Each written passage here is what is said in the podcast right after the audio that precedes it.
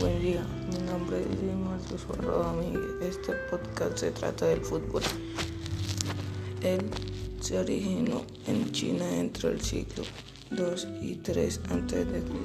en un manual para ejercicios militares en que se practicaba lanzando un balón de cuero cubierto de plumas y pelos hacia un estilo de arco hecho de bambú. El fútbol tal y como hoy lo conocemos se originó en Inglaterra en 1863, cuando se fundó la Asociación del Fútbol, marcando su distancia con rugby, un deporte que se practicaba con las manos. Antes los equipos eran largos, ahora el fútbol es más corto y es más difícil tener precisión porque no hay tanta, tanto tiempo para pensar y tanto espacio entre líneas. Antes los equipos eran anchos.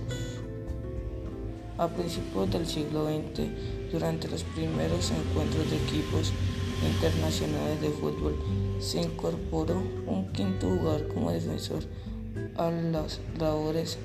A partir de este tiempo el fútbol se comenzó a jugar con más defensores que atacantes. El fútbol es un deporte de estrategia porque tiene que planificarla jugada en el campo de juego. Las reglas del fútbol han cambiado y pasó de ser un ejercicio militar a ser uno de los deportes más reconocidos a nivel mundial.